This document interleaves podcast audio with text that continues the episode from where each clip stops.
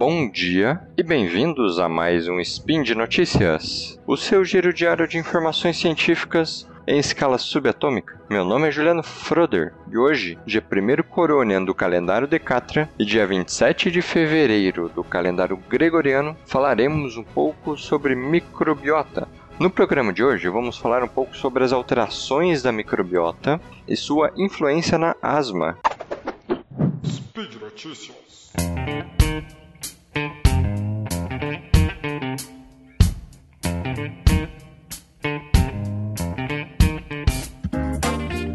Novamente vou falar sobre microbiota. Eu já comentei aqui no Spin de Notícias sobre como antibióticos atrapalham o desenvolvimento de uma microbiota sadia, lá no Spin 1127. Também a influência da microbiota e o envelhecimento, no Spin 1075 a microbiota e, sua e o metabolismo do colesterol e sua relação com a obesidade no SPIN 979. Portanto, esse é o quarto SPIN de notícias com relação à microbiota. Bom, então vamos começar. Muitas doenças que aparecem em adultos, elas têm seu início na infância, até logo após o nascimento. Mas antes do nascimento, por outro lado, a influência ambiental e o desenvolvimento de algumas doenças é, de certa forma, vamos dizer, filtrada pela mãe. Porém, logo após o nascimento, quando essa criança vai ao mundo, com direto contato com aquele ambiente, há início a uma colonização de micro-organismos pela superfície do corpo, inclusive no intestino. Por exemplo, se a pessoa tem um parto natural ou um parto cesárea, ele vai ter diferentes colônias de micro-organismos crescendo em seu organismo. E esse processo, por sua vez, é uma adaptação mutualística em que os dois o humano e a bactéria se beneficiam. Inclusive, é, ele é muito estudado também como uma forma de educar esse nosso sistema imunológico, que tem muita relação com o que eu vou falar hoje. Uma das ideias para o desenvolvimento de alergias e asma é baseado no conhecimento da hipótese higiênica, ou seja, que o contato ou a falta dele com microorganismos no início da vida pode influenciar diretamente o sistema imune, inclusive em reações alérgicas, asma ou doenças inflamatórias. Propõe-se um,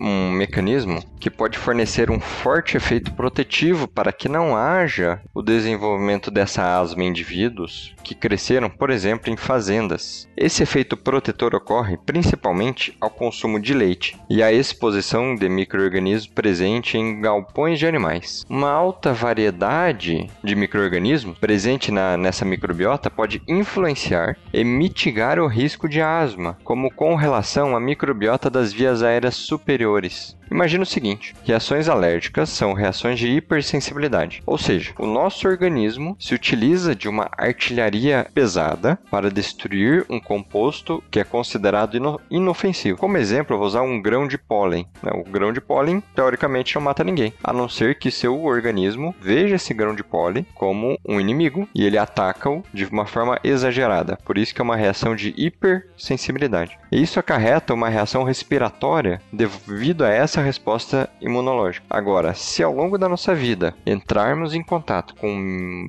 bactérias, por exemplo, inofensivos, pelo menos se nosso sistema imune tiver 100%, eles seriam esses, essas bactérias serão inofensivas, o nosso sistema imune consegue reconhecer pequenos pedaços, vamos dizer, dessas bactérias, podem ser semelhantes ao grão de pólen, e o nosso corpo pode aprender a tolerar até certo ponto esse pólen. Por outro lado, na microbiota intestinal é, e a relação com as vias aéreas e esse efeito protetor assim não é tão óbvio. Estudos anteriores demonstraram que alguns compostos produzidos por bactérias em nosso intestino pode ajudar a evitar reações alérgicas do pulmão, essas reações exageradas. Que a asma, de forma mais grosseira, é como se fosse uma reação alérgica obstrutiva, respiratória obstrutiva no pulmão. E alguns desses compostos são chamados, classificados de ácidos graxos de cadeia curta. Como vimos, portanto, compostos produzidos por essas bactérias podem influenciar nosso organismo para o bem ou para o mal, nos deixando saudáveis ou nos causando alguma doença. Por esse motivo, no trabalho que trago hoje, pesquisadores analisaram a microbiota de crianças aos 2 e aos 12 meses de idade. É que nessa primeira indivíduo há uma grande alteração desses microorganismos e pode ter consequências ao longo de toda a vida desse indivíduo. Para esse estudo, pesquisadores se utilizaram de crianças, 930 crianças que nasceram no meio rural, e suas fezes foram coletadas aos 2 e 12 meses de idade. Para o trabalho, para, o, para esse trabalho especificamente, analisou-se também que quais dessas 930 eram asmáticas ou se elas apresentavam alguma recorrente obstrução brônquica até os 6 anos de idade Assim, dessas 930 crianças, 75 apresentaram asma ou alguma obstrução crônica. Como uma forma de avaliar de forma cronológica o desenvolvimento da microbiota intestinal, o trabalho utilizou um índice chamado de idade estimada do microbioma, ou seja, quais bactérias deveriam estar presentes ali na criança aos 2 meses de idade, quais bactérias deveriam estar ali aos 12 meses de idade. Observou-se que algumas bactérias, como Roseburia, alguns gêneros, como Roseburia e Copococcus, apresentaram potencial de produzir um ácido graxo de cadeia curta chamado butirato. Esse composto, em estudos anteriores, já demonstraram um efeito protetor para a asma. Esse composto é usado como uma fonte de energia de células epiteliais do cólon, no nosso intestino. Além de contribuir para uma manutenção das barreiras intestinais, ele tem uma influência imunomoduladora. Lembra que eu falei que a asma ela tem fortes relações com o nosso sistema imune? Então essa imunomodulação pode regular o nosso sistema imune para que a gente não desenvolva alguma reação alérgica, por exemplo, ou a asma. E além disso apresenta o butirato propriedades anti-inflamatórias. É fato que a forma em que, com que a criança nasce, como eu comentei anteriormente, se é de parto natural ou cesárea, ela influencia naquela colonização do, da microbiota do neonato, do recém-nascido. Contudo, nas análises desse trabalho, sugerem-se que essa influência é gradualmente substituída, dependendo do ambiente em que o recém-nascido está exposto. Logo, uma das maiores influências para que a microbiota seja alterada é durante a transição entre a amamentação, quando a criança começa a ingerir alimentos sólidos, há uma mudança dessas bactérias nesse primeiro ano de vida. Agora, voltando para o estudo, já sabemos que crianças que cresceram em fazendas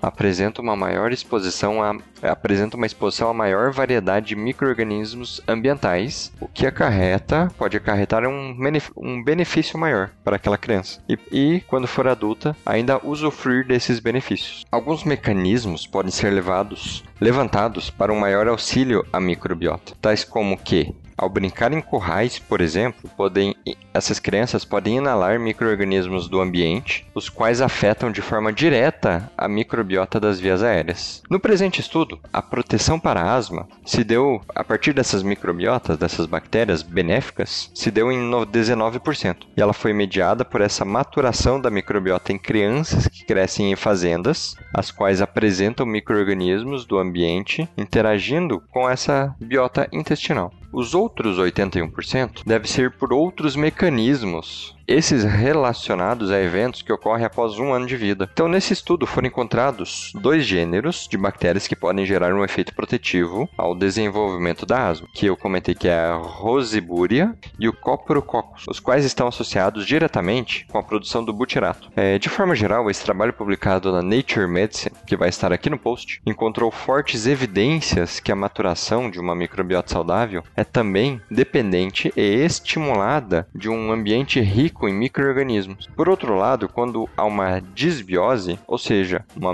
microbiota que não é saudável, considerada saudável, com bactérias que podem prejudicar o organismo, há um aumento de doenças inflamatórias. Como esse primeiro ano de vida é uma época de microbiota intestinal está em intensa mudança, deve-se prestar atenção ao ambiente em que ela está cercada.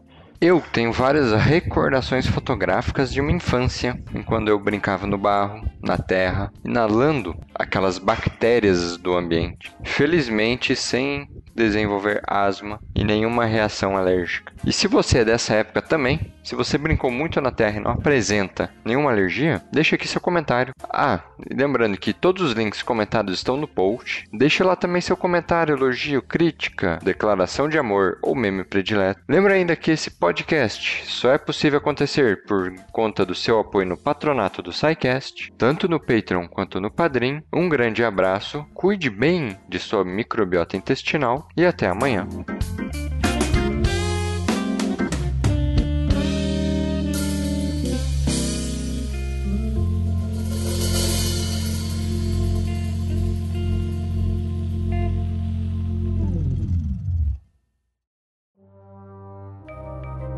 Este programa foi produzido por Mentes Deviantes. deviante.com.br